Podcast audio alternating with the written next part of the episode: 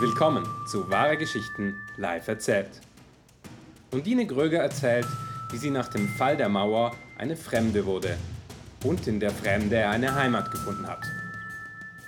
Die Geschichte stammt vom 17. April 2016 und wurde in Zürich aufgenommen. Ja, es war morgen des 10. November 1989. Do you remember that morning? Some people didn't sleep that night. They were dancing all night through into the new world.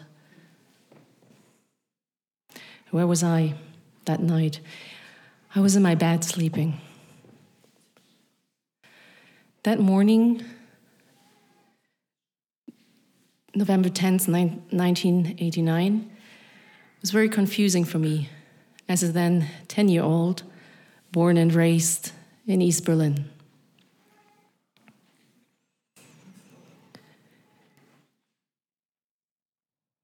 What followed was unclear as well. I reached my schoolyard, and many of the people I knew, my schoolmates, weren't there.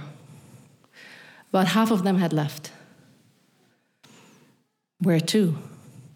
The schoolyard was kind of foggy, so I couldn't see. And I thought, why is it so empty? Are they hiding in the fog? But as the word was spreading through the schoolyard, it said they had left. Again, left. Where to? They said, nach drüben, to the other side. Nach drüben. Me too, I wondered whether I would leave soon. Supposedly, there were friends and family that were waiting on the other side. The same family members that had sent me through all these years packages of Leibniz kekse, uh, butter biscuits. That morning, on November 10th, I learned that the Berlin Wall had fallen. What wall? I had never seen a wall until it had fallen.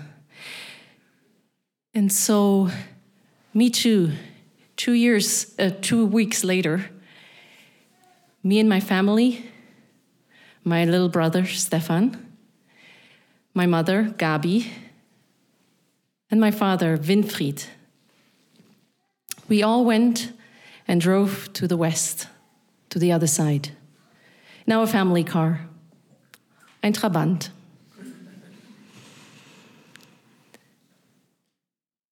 There were tears of confusion throughout that time. What would I see? What was that, that other side? When we drove and crossed the border, bright lights were awaiting me. Where was I, and where would I go next? We returned that day, but a lot of impressions stayed. Home wouldn't be the same as it was as of that day. I returned, and soon, a few weeks later, products just vanished from the supermarket. I never saw them again. Where were my sweets? Those sweets I got after school. And where were these pickles? And yeah, I remember that plum jam, Pflaumenmarmelade, that one survived. Well, I did not know. Was this how it felt? To go from slumber to wonder to this new world, this new reality. Well, one thing was clear Donald Duck and Mickey Mouse were no longer class enemies. And so my pencil case, Donald Duck pencil case, would no longer fall out of the window at each break, thrown out by my classmates. But well, sooner or later, a lot of my friends left. They left to see you, Westdeutschland. And they stayed on. Eventually, friendships broke away. And me too, I would leave. Where to? I didn't know. Westdeutschland, I observed and I discovered your culture. At that time, it was very different to mine. It was where I remember I was so proud of being a Schlüsselkind. Going home after school, my mom and dad were working, being independent, but being proud of that would get me into trouble. You would tell me at that time, Do you have a Rabenmutter? What's wrong? Well, I understand. At that time, in your culture, most women stayed home. And the children, at least in the place I went to, were escorted to school and to all their school activities. And then at that time, my favorite color was green. I love that color. I had a green sweater, green trouser, very proud. All these, it was even a green jeans, something I hadn't known. But green, so you told me, made you sure that my father was a, must have been a faithful East German, serving his country, the DDR. You were so sure that he must have been so faithful at his shoulder, supporting the GDR. He was a DJ, underground, and an engineer. My mom, too, but that didn't matter. Also, it was where at school we read Christine F., Kinder vom Bahnhof Zoo. Reading that in school, you associated me with her just because I came from Berlin. Well, you thought it was an East thing to be a Schlüsselkind and drugging yourself. Wasn't Zoo, or is still today, in former West Berlin? Well, and what was it about my accent? I had that accent, and you told me you're Ossi. Hmm. That accent was Berlin. Ikke dette kikke mal, Augenfleisch und Beine. Well, and what was it again that I told you when you asked me, where are you coming from? Ost oder West? Ost Ostberlin oder Westberlin?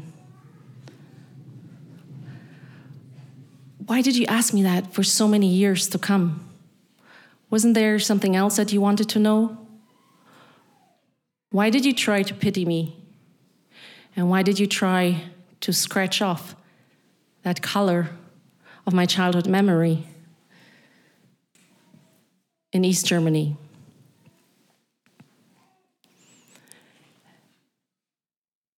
And then you ask me, hey, where are you from? From the East or the West? Well, I know because the people, I mean, the people in the East, they're just weird. So, okay, hold on a second. You just asked me a question, but you didn't wait for the answer. Hmm. Well, okay, so what did you make believe that I'm from the West? Because otherwise I wouldn't know how to peel a banana, or um, I would just be different, or, you know, just weird. And because otherwise you would need to move out of your comfort zone and ask me other questions and maybe think um, of something that you really don't know. And we could have a real conversation. Well, at some point, I've thought, let me just be one of you. I don't want to put myself in that corner. I don't want to be that Ossi, that East German. Let me, let me just be one of you. And there were moments when I even started neglecting or hiding my identity. I just wanted to be. But could I just be? Today, I know at that time I reached a point where I hadn't arrived yet. I hadn't reached my destination. Years followed of travel, travel and work into different cultures abroad, different countries. But hey, Berlin, even when I moved back in with you, 11 years later, in 2003, it was like not moving back with somebody I had known. It was like a complete stranger. I moved back in with you, but there were so many things that were just no any more tangible that were lost. Lost from my memory. Just lost. It was in that same year when Goodbye Lenin was released, and seeing that movie was much more of something that felt like returning home. I could show you where I came from. But then again, I left. I left in tears. Berlin. I separated with you again. I left you for Vienna first, and then for Transnistria. Yes, you heard. Transnistria. Transnistria. You're a strip of land about the size of 4,000 square kilometers. Transnistria, situated between Moldova and Ukraine. It was in August 2007. I took the first photograph of you. I hadn't even known you. And people called you names like Black Hole, unrecognized, hidden. You were, and you are until today, a post Soviet conflict zone. A territory only recognized by the Russians. I lived there and I felt a deep connections despite it all. Especially when you ask me, so where are you from? That question again. And I said, I'm from Berlin, former East Berlin. And you said, You're one of us. Ty Adina iz nas.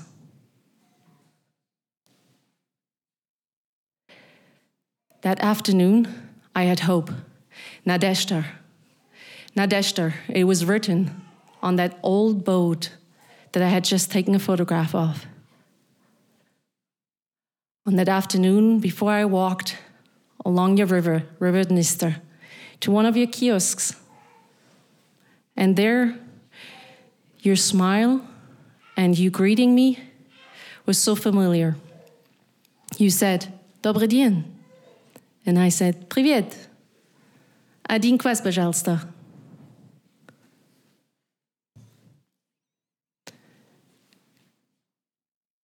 I was home. Or was I? And hey, there you are, Lenin.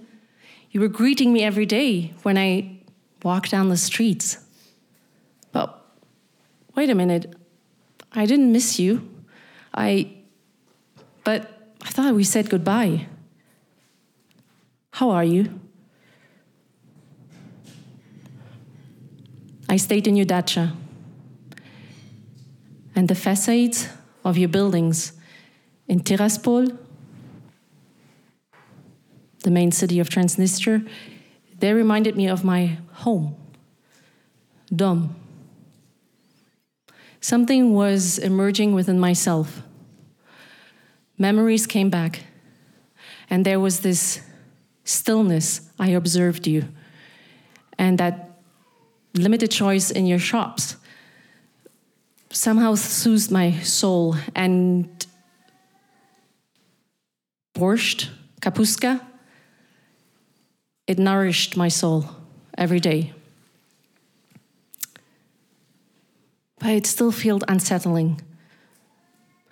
Um, years passed, and I documented Transnistria. I documented you. I photographed you.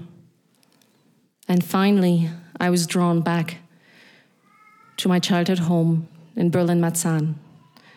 In 2009, I returned to Berlin Marzahn, going home. But was I? Arriving in Berlin Marzahn, what did I find? Nothing. Empty courtyards. The buildings, my home and school, had been demolished. So, where was home? So, I asked my family to come to Berlin Marzahn and spend some time with me.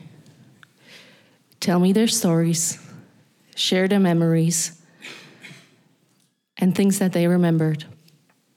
And what was what followed was reconciling a part of my life, a part of my past through photography. And what followed was a photo documentary project. And today I arrived, I live in Geneva, Switzerland, and my photo story is alive. These memories are alive and will always be remembered. They are traveling, and around that photo exhibit, people come together and share their stories on their lives, share their stories on walls that exist in their communities or things they experienced in their life. I meet people such as a mother and a daughter who came and are from Kosovo. For them, the aftermath of the fall of the Berlin Wall was anything else than a peaceful transition. It was war. When they came, they recognized themselves and their past in my photo story. And we cried, we loved, and collective and individual memories were revived. And first steps to healing and reconciliation are done. Thank you.